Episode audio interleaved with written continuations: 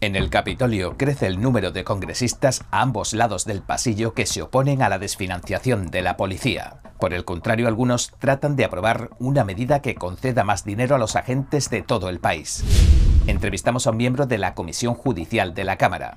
Le preguntamos si las protestas frente a las casas de los jueces del Tribunal Supremo no se están adentrando en terreno criminal. Una nueva crisis sacude los Estados Unidos, la escasez de preparados lácteos para bebés.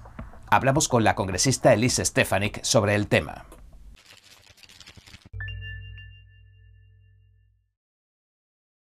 Bienvenidos a En Primera Plana, soy David Rojas. Recuerda que estamos en Telegram, que nos puedes ver en Epoch TV de Epoch Times y escucharnos en varias plataformas de podcast.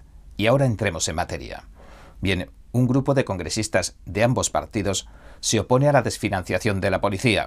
El grupo pide a los líderes de ambas cámaras que aprueben un proyecto de ley.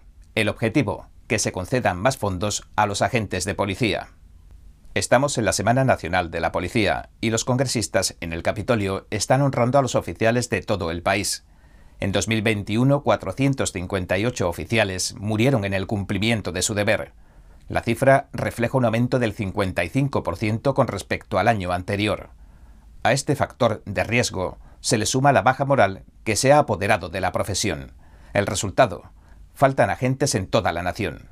El republicano Mullin dijo en la presentación del proyecto bipartidista. Hace algo más de tres años que venimos escuchando mucha retórica acerca de retirarle fondos a la policía. Quiero darle las gracias a los representantes de las fuerzas del orden que han permanecido en su puesto. Mullin acompañó su agradecimiento con la presentación de un proyecto de ley bipartidista que concedería más fondos a los agentes. El demócrata Gottheimer añadía lo siguiente. Necesitamos darle fondos, no retirárselos, a nuestras fuerzas de seguridad locales para mantenerlas, tanto a ellas como a nuestras comunidades, seguras. El proyecto de ley apunta a los departamentos de policía pequeños a los que se ofrecería el dinero de la subvención. Se le otorgarían bonificaciones a los oficiales para que no abandonaran el trabajo. El representante Dan Kildee le explicó a nuestra compañera Melina Westcap la importancia del proyecto. Venimos observando en estos años, al menos en mis comunidades, cómo se reducen continuamente los recursos financieros locales. Los gobiernos locales hallan dificultades y algunos incluso quiebran. Es un fenómeno bastante reciente y esta es una de las razones que hace que esto sea importante. Y a medida que la plantilla de la policía iba disminuyendo, la delincuencia iba aumentando en Estados Unidos. El presidente de la Asociación de Sheriffs de California le dijo a nuestra compañera Westcap que una de las razones para que suceda esto es que se ha relajado el castigo que se impone a los delincuentes. La despenalización de muchas leyes, la despenalización del consumo de sustancias en particular, ha multiplicado los problemas de salud mental. El problema de la adicción a las drogas en este país ha crecido mucho.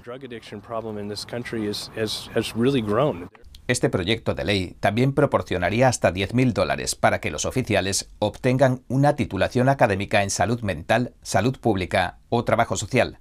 Tanto republicanos como demócratas de ambas cámaras han firmado la iniciativa. Las protestas que se están organizando en frente de las casas de los jueces del Tribunal Supremo han traspasado la línea del ejercicio de los derechos básicos que otorga la primera enmienda y han entrado en territorio criminal.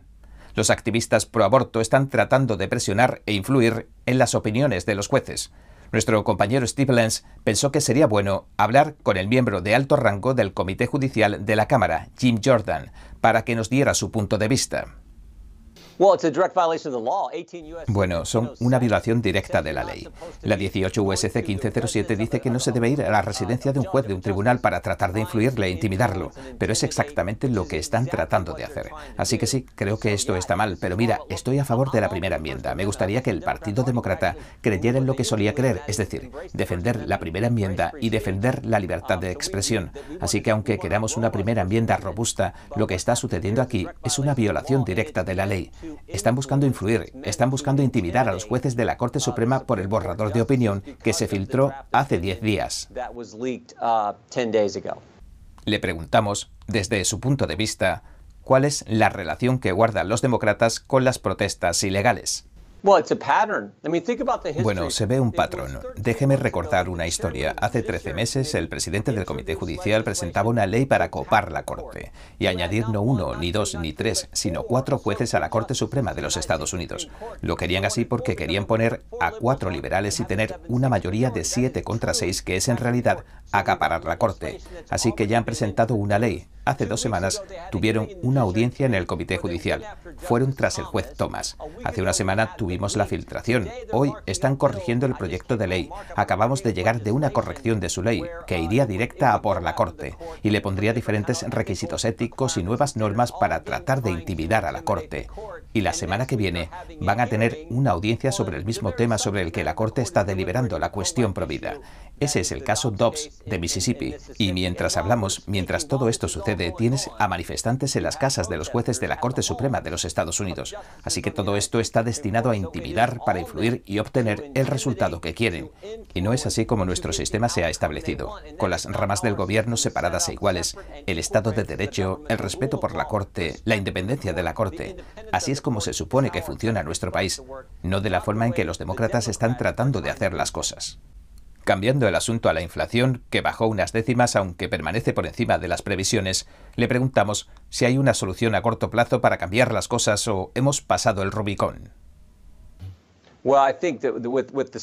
Bueno, creo que con el gasto y las decisiones que esta administración está tomando en relación con la energía, es decir, la energía empuja gran parte de todo esto.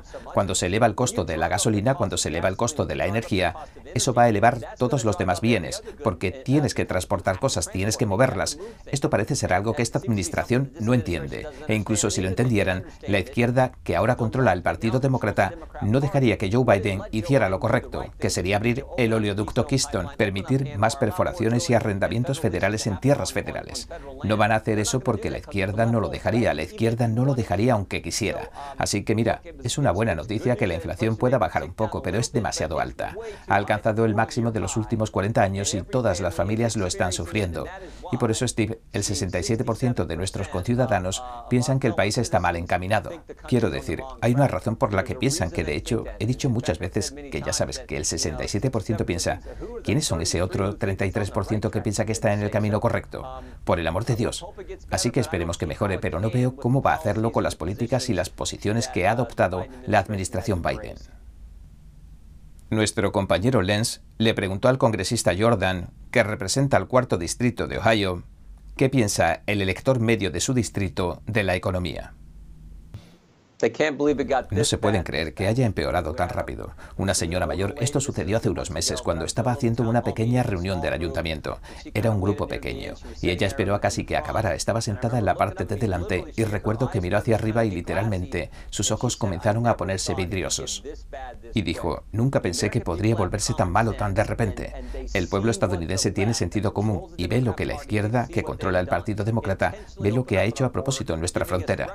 Nos dan niveles récord de criminalidad en todas las zonas urbanas porque están desfinanciando a la policía y no encerrando a los malos como deberían. Niveles en récord de inflación. 4 dólares y 40 centavos de precio medio de la gasolina en la mayor parte del país y 6 dólares en California. Por no mencionar lo que están haciendo a nuestras libertades de la primera enmienda, los ataques a la libertad de expresión, la Junta de Gobierno de la desinformación y, por supuesto, las cuestiones de política exterior, que son graves y preocupantes también.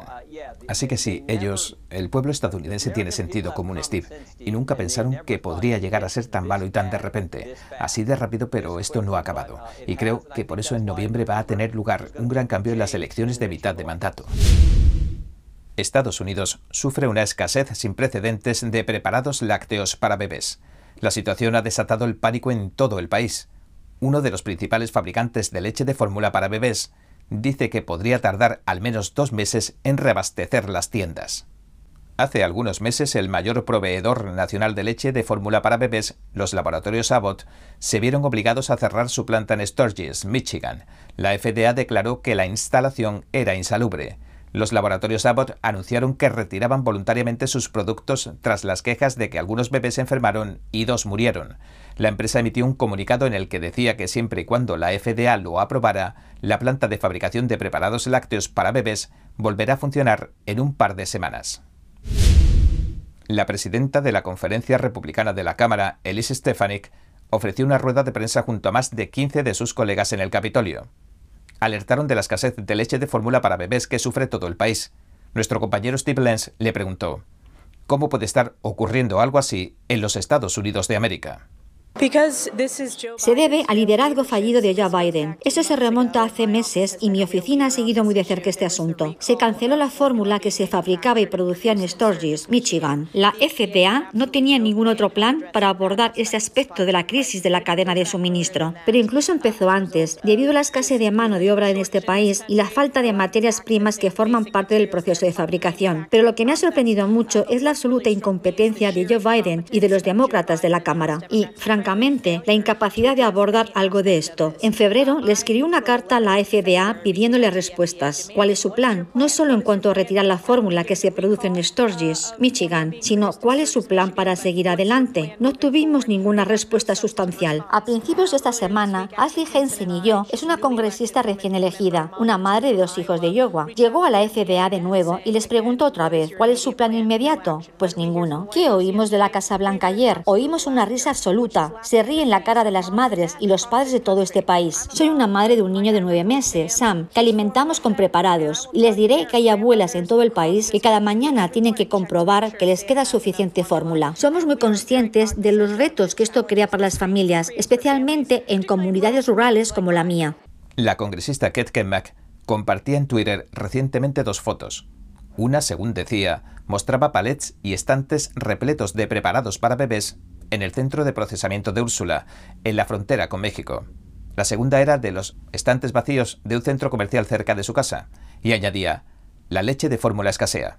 La presidenta de la Conferencia Republicana de la Cámara, Stefanik, se despidió de nosotros afirmando que la Administración está colocando a las familias estadounidenses en el último lugar de la lista. Aseguró que cuando visitó la frontera hace semanas vio la leche para bebés pagada por los contribuyentes estadounidenses allí almacenada. Stefanik señaló que hay una crisis en la frontera y que, por mucho que digan, no se puede encontrar ni el menor atisbo de compasión en una frontera abierta.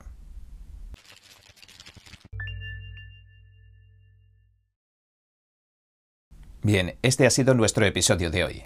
Gracias por sintonizarnos. Si te gusta nuestro programa, por favor, no olvides darle a me gusta, suscribirte y compartir este vídeo con tus amigos y tu familia, porque todo el mundo merece conocer los hechos. Una vez más, gracias por ver en primera plana. Nos vemos la semana que viene.